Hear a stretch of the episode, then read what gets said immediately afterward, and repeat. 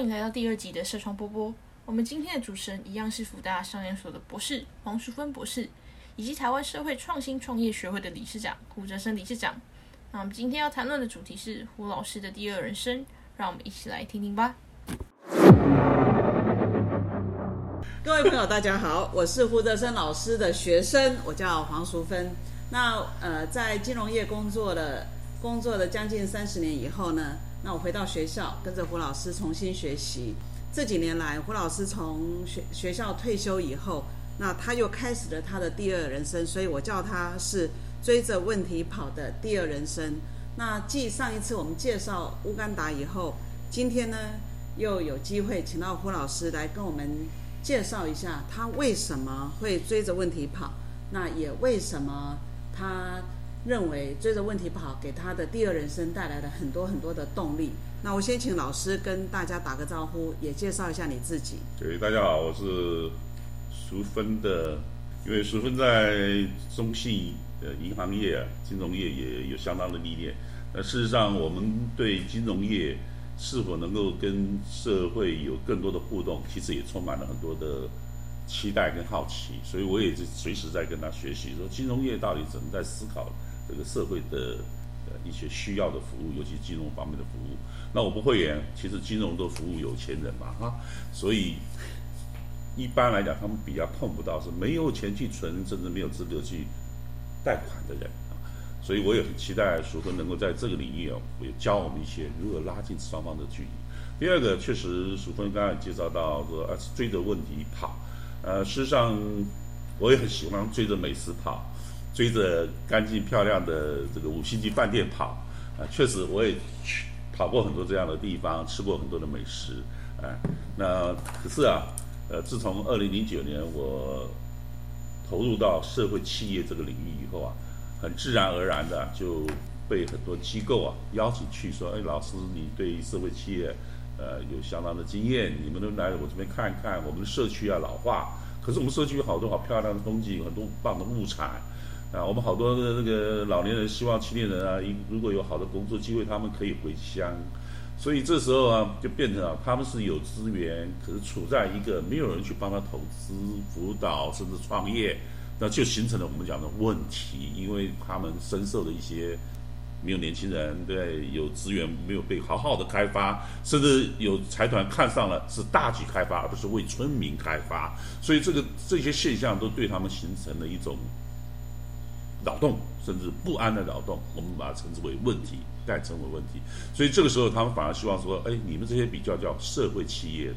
你们所关心的是解决社会问题，而且还要能够让解决者跟一起工作的伙伴有些收入。所以这时候呢，其实他们对我们有些期待。那当然，如果我的人生观是啊，反正五星级饭店走了走不完的，美食吃吃不完的，那我换一个口味吧。哎，我到那个原始原味的乡下去，我一看看那个那个地方所独有的、独有的一些山川文物，甚至产物。哎，我去这个地方走走，我常常后来都很惊讶。嗯，在那里吃到他们当地人吃的，当然一定他拿给我的是他们认为最好的，是只有在那里才吃得到美食。我只有在那里才当地人有的私房景点，我才看得到的一些景物，只有他们的一个。生活方式，我因为在那边跟他们一起活、一起吃、一起住，我才能够体会到的。哇，这才是真正的基层的生活。其实那个时候，我发觉另外一种，环这个不管是游世界，不管是在台湾的各个偏僻的角落，啊，这才是真实的这个地方的人的生活方式、饮食方式、生活文化、价值观。所以那时候的乐趣啊，可能是另外一层截然不同的乐趣。所以这个世界其实有很多乐趣存在，只看你的脚有没有走进去而已。那个简单的老师的那个自我介绍哈，我就隐隐隐约约听到了很多那个大侠风格啊，你就可以看到那种背着长剑，然后呢浪迹在江湖，然后在那个那个客栈里面大碗喝酒、大块吃肉的那个那个场景。那老师追着问题跑，因为呃，我从二零一六年回到学校去重新开始学习，然后去学习一个过去在商学训练里面完全不一样的那个逻辑，或者是一个不一样的一个啊应该是讲说社会的一种样态哦。因为商学院的教育啊，其实教我们的很多都是工具跟方法，你怎么把事情做得更有效率，或是做得更有更更好，然后呢，能够去创造更大的，不管是价格或者是价值，甚至于去创造更大的财富，好像是变成我们商学院的一个不可变的一个逻辑在。但是老师是带着这些工具跟方法去追着问题跑，然后也善用这些工具跟方法。那老师可不可以跟我们讲一下？就是毕竟你服务企业，其实是我们大部分商学训练的主流。那老师是用这些工具方法去服务不一样的一一个一个一个的一个一个群体。那这两个的差别，对于老师过去的经验里面，你你可以看到他的他的最大的差异在哪里？呃，我可以说获得是什么它完全没有差别，因为我们服务是企业，所以我们叫企业管理。呃，所以确实在学院里面你学到的是方法、是技术、是一套那个理论系统。那希望你这个理论系统，将来你如果去钢铁业，哎，你就把这个企业管理用在钢铁业；可是如果你去到电子业，你就把这套企业管理用在电子业。那企业呢，可以分很多很多产业，可是我们今天的企业发展已经到了一个非常蓬勃、非常完善啊，杰出的经理人非常多的时候啊，其实我们很多年轻人再去这些杰出企业，它的重要性、它的专业性已经，所以这也是难度变得更高。更高了，它要出头，事实上是越来越不像我们以前那么有机会了。所以这时候的企业就开始有人说啊，我们其实，在社区里面也有些生意机会，你要不要来？我们社区有漂亮的景观，就是我刚刚所形容的，有很好的一些物资在那里，我们甚至有漂亮古典的一些房子在那里。如果你想做旅游业，想做民宿，或者你想用我们这边的一些物产来做一些二级兼三级的对各级加工，其实这边也有生意机会。那它是另外一种企业，只是它不是工厂里面的企业，它不是经济部工业局里面眼中看到工业区的企业，它也不是我们街头的面摊的这种小微型企业，它是一个社区里面的企业。OK，所以这批学者或者老师，其实他只是把他的服务对象由工业区的企业、街头的企业变成一个社区的企业，OK，没有差别，场景转变而已。所以一样是那个 input，然后呢，经过 pro- 经过那个企业的 process 又产生 output。那这里我想要再从老师这样子的一个一个一个说明，我就会比较有信心，是说，其实我们在企业管理里面学的这些工具跟方法，那在在很多的不同的领域里面，它其实都有一些可以发挥的空间，它一定有些发挥的机会。共通式就是最大公约数，是大家都可以用。可是当你由电子业转到钢铁业的时候，很抱歉，产业给你造成了一些也许差异性，所以你会稍微调整一下。我这时候学的企业管理，用在电子业到钢铁业的时候，哎，要做差别大一点差别。。那那用在社会社区的时候，也会要做一些差别的对，那啊适应。老师这样子追着追着问题跑啊，你你也一样嘛，就是用这些工具方法来解决那些问题。老师看到的这些工具跟方法，在社区或者是在在解决社会议题上面的运用的时候，你你有看到一些什么样有趣的故事？这个时候当然就很大的差异了，因为我们在企业里面看到就是资本家投资我，觉得我的一些经营理念很不错，对我用钱去买土地、买设备，雇最优秀的人，买机器。可是当我们到一个有问题啊，面对一些他们的问题，足，对那这时候这时候呢，你就发觉哇，你我来这里啊，就是要人没人，要钱没钱，对呀、嘿反而一堆人呢，用你眼睛盼望着你赶快拿出好的解决方法，为我们带来希望，为我们带来春天。所以这个时候，你去截然的心情呢，就有截然的一些感受。从阳光普照到了一个寒冷的一个地区，原来这里其实有资源，可是它需要钱来开发，需要人去帮他研发，对，需要人才来帮他做一些经营管理制度的设计啊。可是我都没有，为什么没有？因为很多企业家说啊，那个里那个地方只是鸟不生蛋哈，这个鸟飞过去都不要停留的地方，我才不要去你。就讲说那个 mobile 是哎，所以这个时候你就你要怎么样用清水变鸡汤？你要设法在那边用你的拥有的现有的一些资产当做你的第一桶金，你来吸引用你的理念吸引第一个人来加进加进来。那这个加进来，也许是基于你的一些想法理念，是说我先来帮你做一些专业上的改变的事情啊。可是我也不会投钱，因为我觉得这边钱进去了就就没有了。对，哎，那可是你那个老宅子不错，那反正我来帮你做一些维修、粉刷，对不对？把它变得很适合人居，而且还具有古意盎然。那我可以用我的专业，可是我不会投钱。嗯，哎，所以这样的话，你就又专业，呃，用你的理念吸引了专业，吸引了一些房舍的修理，然后再吸引什么人进来说啊，你一面住，你一面帮我管房子，我们来开民宿。OK 哎，所以它是这样的一个过程，由清水变鸡汤。OK，老师，你要不要举一个例子来说明一下你的清水变鸡汤的过程？国内国国外都都好。好啊，那我们当然先讲国内的好了。嘿呃，以我们现在所参与的，我们正在从事的啊，我们在花莲然后武赫那边，五鹤，对，那有有这个一块地，那个地荒废了将近一年，那当然即将就荒废下去。它是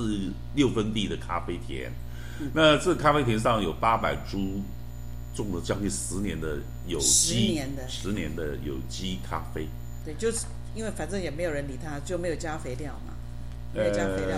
对的，都慢慢处理。其实这个是很危险的。哎，那这时候其实呃，地主也是一样，跟我说，那如果这块田给你们用，你能够为这边的青年创造什么就业机会？你能够为这边的其他的一些咖啡农的咖啡，能不能带来一些市场，让他们有稳定的收入跟这个呃这这个这个种田的意愿？那这时候其实也是一样，我拥有的是什么？一块荒废了将近一年，年产量只有两百五十公斤的豆子，它绝对不够我们去养活自己。对对那你能从这边创造什么？还变成一个企业，不但变一个企业，呃，你你这个企业还要有使命啊！你要去聘这边的人，青年人，对不对？你甚至将来提供就业能用用别人的农人的豆子，你要创造一个很大的业绩啊，然后才带动所有这事情发生。蛮清水的，嘿，鸡汤已经把那个给你清水啊画在那里，可是清水就只有一块田，是荒废了田，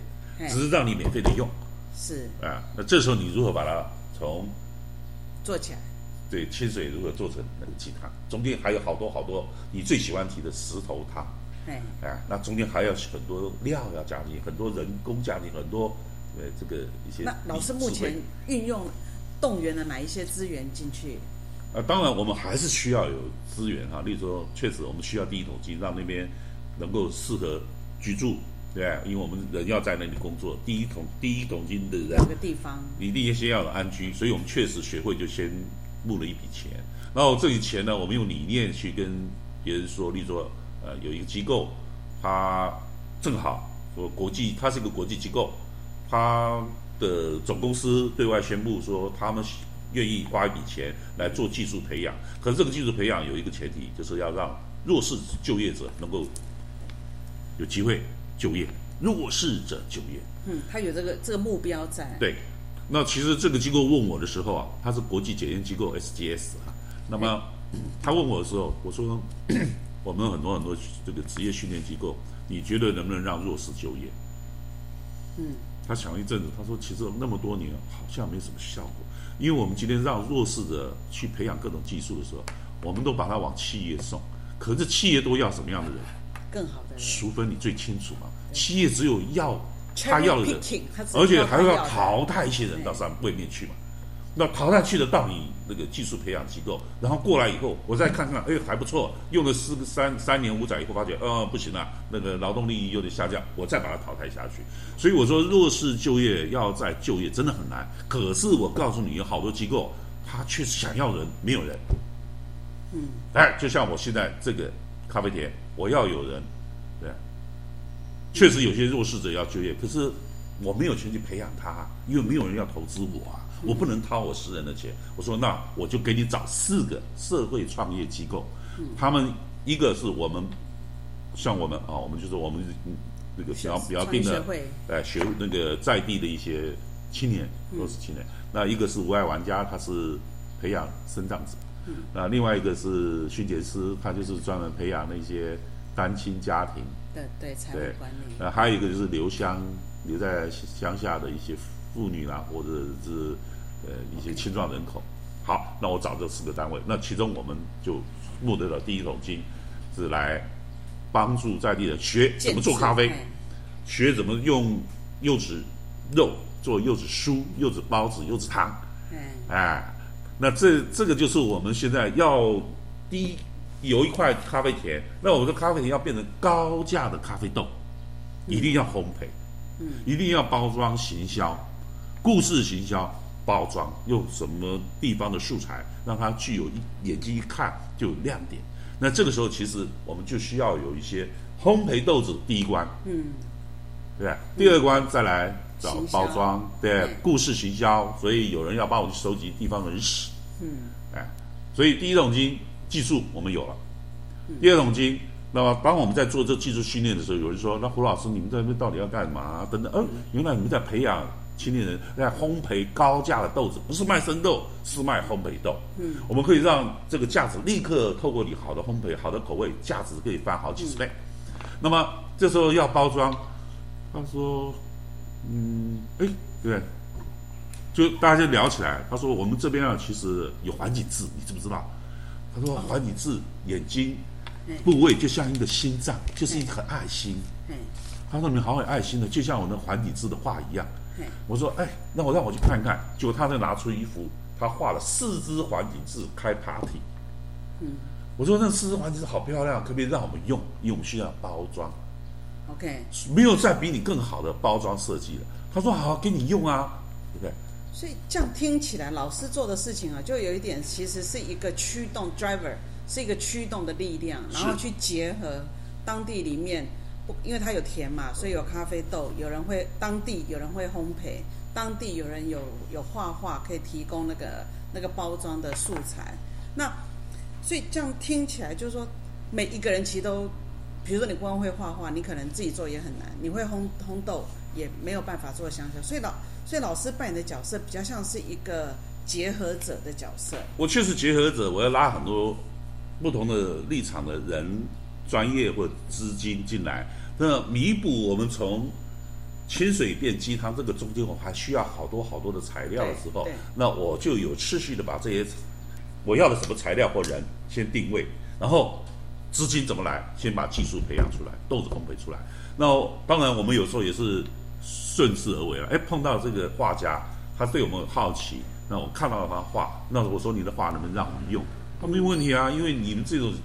想法做法我很认同。我是个画家，我不懂你这是什么，可是我的画给你用没有问题。对，所以我们就用他的画，再进一步的发酵，变成春夏秋冬四季口味。哦，有有有，然后呢看过老师的那个四季的那个咖啡豆，对，因为我们说咖啡嘛，就是不同的烘焙、不同的口味、不同的豆子嘛，它就出现很多很多的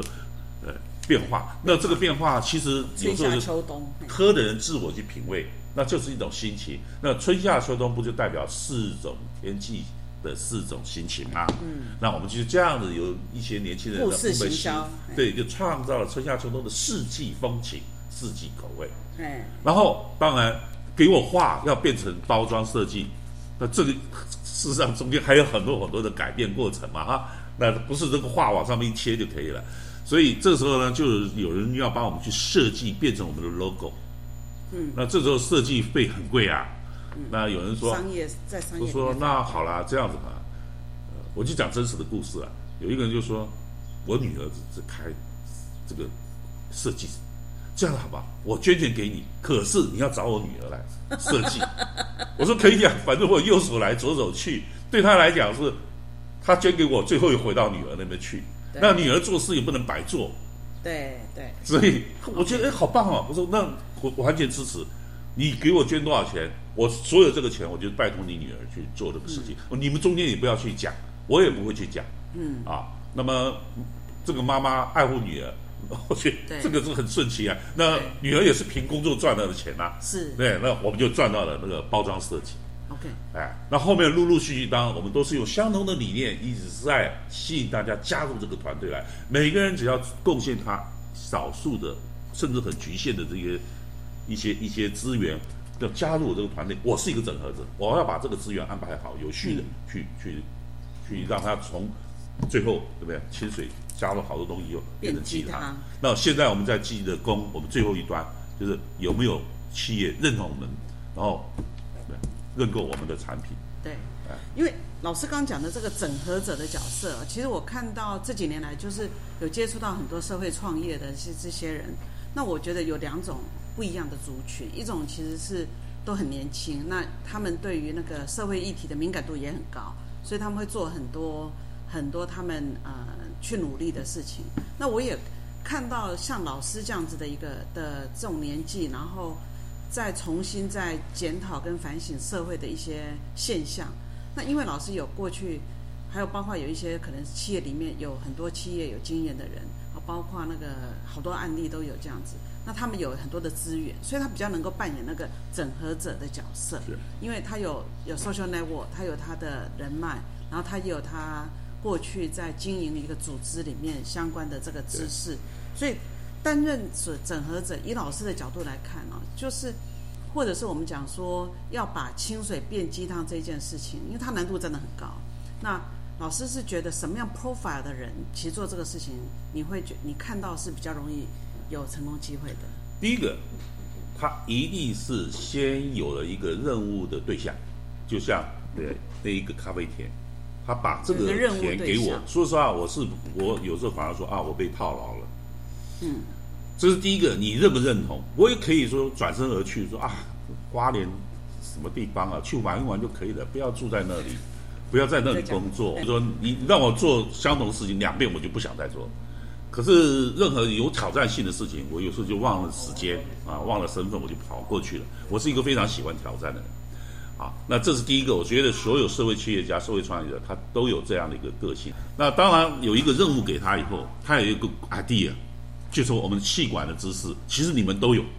每个人其实，在五十岁以上的人，他有社会历练，或者他有一些专业的呃这个知识的一些培训，他都有 idea，他可以对症下药设计一个 idea。所以，当一个整合者，你一定是我有一个 idea，我这个局我要怎么去玩？清水要中间加什么东东东西，在什么时间点出来，最后出现鸡汤。嗯，对。哎，香喷鸡汤还有有人买单的鸡汤，对对？那这个时候其实你要有个 idea。嗯。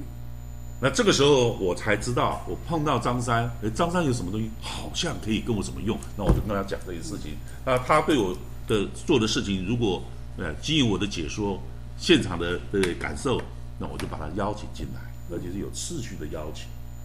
所以应该说有三个条件，嗯，第一个一定是有一个社会问题把你吸住了，所以我们才会被问题吸着世界跑。其实不是我要追，是我被他们吸过去了。嗯，第二个，你碰到的问题，你一定要对症下药、克制化的为他设计一个解决的方法。嗯，idea，用出你的专业。所以我刚才说，五十岁以上的人其实最有能力。嗯，啊，不管你是过去的立场是什么，你早就拥有一个丰富的社会历练。认识很多很多人脉，知道哪里有什么，这是第二个条件。嗯，那第三个就是执行动执行。对，那你一个 idea 在什么时候，对不对？就可以把这些人吸引进来，放到他的位置上。那你要把它维系好，大家共同为这个理念而去奋斗。OK，哎，那你不必负很多的责任，你只要时间到了，你有在这边参与，你又可以再离开。我觉得这个想法啊，其实比我们过去在讲的那个斜杠啊，或者是多元，我觉得它的它的可行性感觉是比较多。那我想要做一个，因为我是人力资源背景，如果从老师的这一个怎么样能够把清水变鸡汤的这个这个逻辑上面来讲哈，我我想做一个简单的简单的一个 add on，就是一个一个加值。看到社会社会问议题，然后呢被吸引过去，找到你的任务对象，我觉得这这个没有问题。你要知道你的 purpose，你的你的 objective，其实会让你工作做得更好。第二个，因为过去的经验跟对于对于这种做程序的理解，所以会产生很多的 idea，会把你的专业、你的管理的知识放进去，然后想到那些 idea，我觉得这个也也都没有问题。那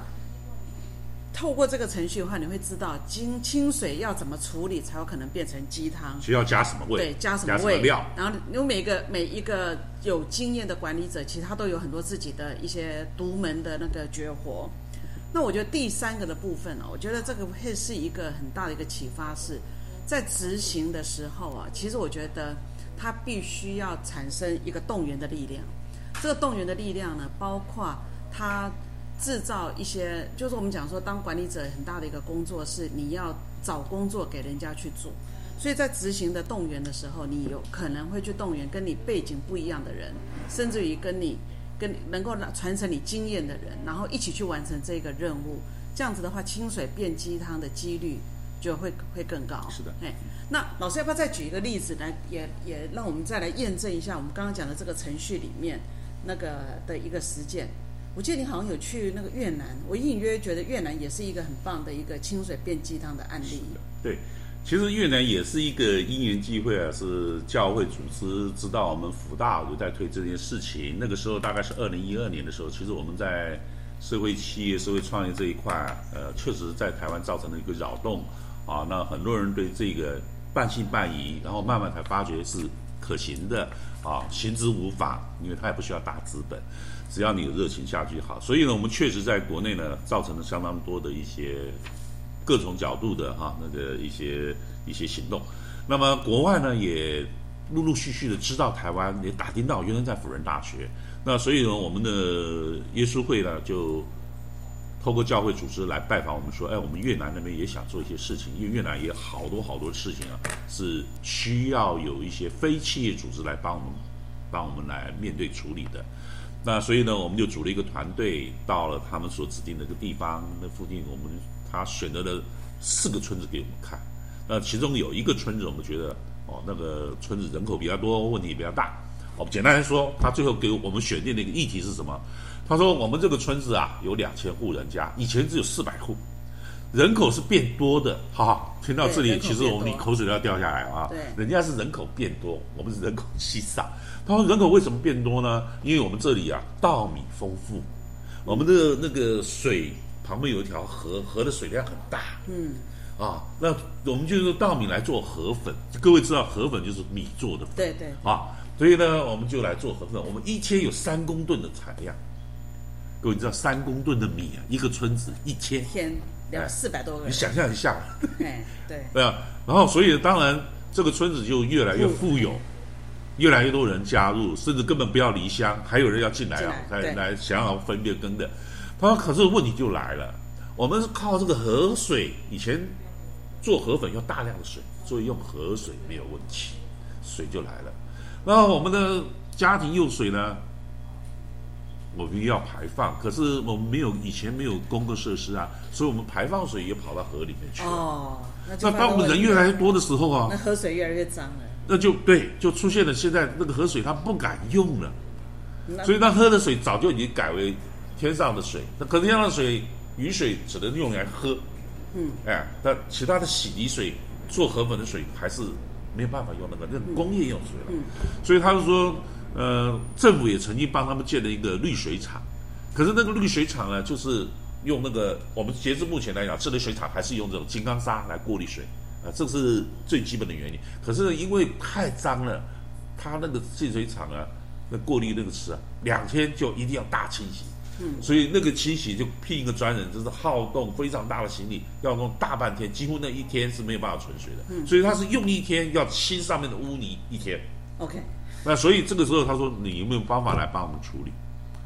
这看起来是怎么找一个管理学教授呢？这应该是要找那个什么水利的啊、水利工程的啊、机械工程的。好，这就是正国家也许他有他的当时的一个难题，因为政府的资源有限，他会先去支援都市的建设。所以他会都支援都市的公共自来水系统哦，哎，他会弄开发农村变成工业区，因为他的经济发展，他是没有办法管到这些叫传统的农村或甚至传统的米粉产业，它是管不到的，资源是慢慢的分配到遥远的地方去了，所以就变成你要自立。可是也有一个好处，因为他们村子处理好的水，它是卖给村民的。它是可以卖，它等于小的一个自来水公司，它是也是一个公司，所以好，我先不管它这个公司不公司，我说其实这个我第一个想到就是，哎，其实，在台湾有生态净水方法，我们不需要花大钱，先来对简约设计，设一个就为他们而设计的一个自来水系统、所以这个是净水系统。这个是已经到了第二个阶段了。老师已经带从你过去的管理的经验里面找到了一些 idea，对，我知道如何启动了，idea 已经有了，嘿，那后面开始要布置不同的专家进来。对，那我这时候第一个想到的是，我先要找自来水专家，嗯，来帮我们看看这个整个税系统要怎么去设置比较好。那他是不是比较着重着重在水的系统设计？是，那第二个，我需要有个净水专家，那就是生态方面的专家。那我就从荒野保护协会，哎，透过人认识了一个蒲门的跟一个叫做生态建筑师，他是有建筑执照的，他是只做生态方面的设计的。OK 我就找这两个专家。嘿，那好，就就开始帮我们去设计了，用那边既有的一个余温田，那余温田请他们把它买下来。那这时候当然我们要填的那个产权，可是我们不会出钱，因为我们是出专业，所以我说你要出钱。哎，他们当年就真的说没有问题，这个田买下来是我们的田，用我们的那个村子的钱买下来是我们村子的田，他们愿意，所以你看田有了。净水系统技术有了有了，嘿哎，然后净水系统的那个也有了，嘿，然后第三个要人来做，我就问我们的学生说，要不要暑暑假的时候跟我们去越南看一下，看一下、做一下、体会一下越南？哎，有很多学生很有兴趣啊，因为越南不远，越南对跟我们的饮食环卫生环境其实差异不太大，因为学生也来了，那做了那个什么人工辅导。嗯，那可是，在当地需要把那个污泥再做一些处理，那我说这个是你们的责任，那所以他们自己再去聘人，甚至用一些当地的廉价劳工来做，也很好，为那个廉价的劳工呢也提供工作机会。会。，那我们中间呢，常常需要一些来来去去，要一些呃交通啊，我们常常要去河内，然后到我们那里啊，大量的人专家来来去去，这个我们就拜托红海在河内的厂，呃，透过 IT 认识以后，那，河内厂的人说啊，红海人说，我们公司啊是各各个国家的利润值，我们实在没有办法捐钱给你，这样好了，你所有的交通我包。OK，因为我们公司是交通都已经定好的，要每个月多少，随我怎么用的。嗯他说你所有的交通问题交给我，其他的我真的没有办法帮你。是，好，我说可以，以整合资源，因为我们的交通那个是要付钱的。你看这样子，我反而更，我只要一通电话说，哎，我要去河内了，我要去买什么啊，或者我要去哪里，甚至我要去游玩，没有问题，你只要打个电话，第二天车就来。你看这样子，我们就出现了很多很多资源，因为我们在河内要做这些事情，只要啊在那个那个河本村做这些事情，这个理念他们认同，大家都知道资，源就会来了。对，胡老不是不是为自己在做什么，不是为我个人的企业在做什么，也不是为我沽名钓誉的什么慈善在做什么。事实上，我是为那个村子留下一个这个净水系统净。水系统对，那个系统是给所有人用的。是，所以我这里从老师刚刚讲，呃，这个河内的这个就是这个河粉村的故河粉村事，河粉村的故事，我可以听到就是。基本上它有一个社会议题，然后呢，这个议题吸引了老师到了这个地方，到了这地方以后呢，因为过去的经验，所以带来了一些 idea，也因为这些 idea，它本身能够去真正去呃创造，或者是去去改变这个村落，所以吸引了很多的资源，共同去完成这样一个责任。我想这样子的一个一个想法，其实应该就是可以去去呃验证，或者是可以用来解释我们如何能够把我们的管理的经验，或者是我们过去的经验带领到这样子的一个一个不同的地域或者不同的呃领域里头来，然后让清水变鸡汤。那我觉得今天我们的先听老师先讲到这个地方，下一次下一个下一个部分，我想要来请问老师是，如果有有我们的朋友，他对于这样子的一个 idea，可能因为他已经离开职场了，或者他已经退休了，那他要怎么样开始来参与这样子的一个一个一个呃领域？那从那大前研一的说法，他说他里面有个建议，他在第二人生里面有个建议说，我们过去在为大企业服务，会对那个在商业服务。那当你呢到到了 second life 的时候，第二人生的时候，你要把你这些技术放在另外的领域里面，你可能可以创造价值更大。那我想下一个部分，我们就请老师来分享一下，我们要怎么样开始第二人生里面第二个高潮。非常乐意非常乐意 OK，好，谢谢老谢谢师。